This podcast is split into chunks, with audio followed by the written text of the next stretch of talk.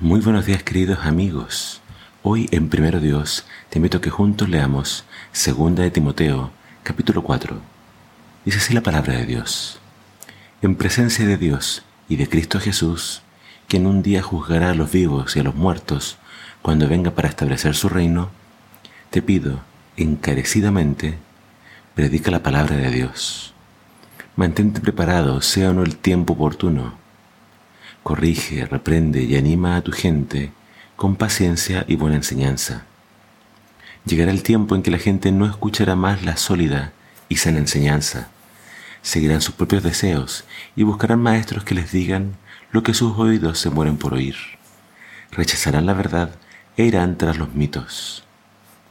Pero tú debes mantenerte en la mente clara en toda situación. No tengas miedo de sufrir por el Señor. Ocúpate en decirles a otros la buena noticia y lleva a cabo el ministerio que Dios te dio. En cuanto a mí, mi, mi vida ya fue derramada como una ofrenda a Dios. Se acerca el tiempo de mi muerte. He peleado la buena batalla, he terminado la carrera y he permanecido fiel.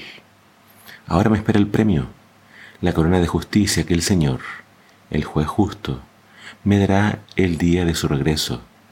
Y el premio no es solo para mí, sino para todos los que esperan con anhelo su venida. Timoteo, por favor, ve lo más pronto posible. Demas me abandonó porque ama las cosas de esta vida y se fue a Tesalónica. Crescente se fue a Galacia y Tito a Dalmacia. Solo Lucas está conmigo. Trae a Marcos, porque él me será útil para el ministerio. A Tíquico lo envía a Éfeso. Cuando vengas, no te olvides de traer el abrigo que dejé con Carpo en Troas. Tráeme también mis libros y especialmente mis pergaminos. Alejandro, el que trabaja el cobre, me hizo mucho daño, pero el Señor juzgará por lo que me ha hecho. Cuídate de él, porque se opuso firmemente a todo lo que dijimos. La primera vez que fui llevado ante el juez nadie me acompañó. Todos me abandonaron. Que no se lo tomen en cuenta. Pero el Señor estuvo a mi lado y me dio fuerzas a fin de que yo pudiera predicar la buena noticia en toda su plenitud, para que todos los gentiles la oyeran. Y Él me libró de una muerte segura. Así es, el Señor me librará de todo ataque maligno y me llevará salvo a su reino celestial. A Dios sea la gloria por siempre y para siempre. Amén. Dale mis saludos a Priscila y Aquila y a los que viven en la casa de Onesíforo Erasto se quedó en Corinto, y a Trófimo lo dejé enfermo en Mileto. Haz todo lo posible por llegar aquí antes del invierno.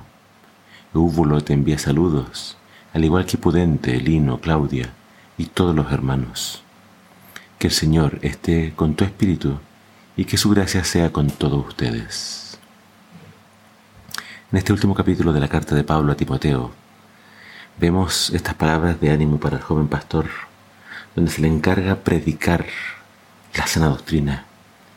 Y Pablo nos dice que en el tiempo del fin, lamentablemente muchos no van a querer escuchar la sana enseñanza, sino que van a empezar a buscar maestros que les digan lo que ellos quieren oír.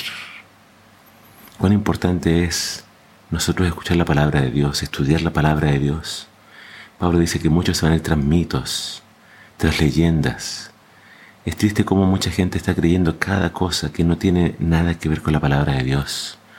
Por eso el deber de todo hijo de Dios es predicar la palabra de Dios. Y Pablo le, Pablo le habla a, Timoteo acerca de su partida, de su muerte. Eh, había llegado el momento de su condena, Pablo iba a ser decapitado. Y entonces acá se despide de, de Timoteo, pero antes le dice, tráeme algunas cosas que voy a necesitar para este invierno el invierno más crudo.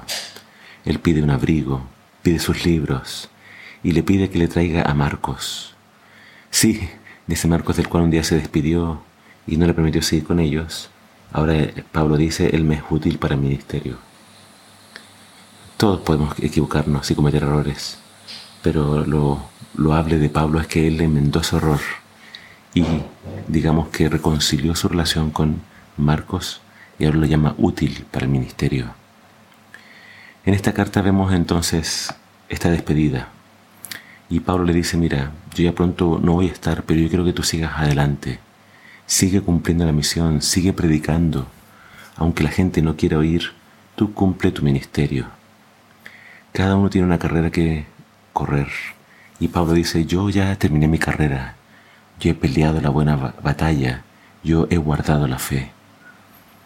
Lo importante para todos nosotros es, sin importar las pruebas y las circunstancias que nos rodeen, debemos terminar la carrera que el Señor nos dio. Así que no abandones la fe, no dejes de servir a Dios y mantente fiel, fiel hasta el final. Que el Señor te bendiga.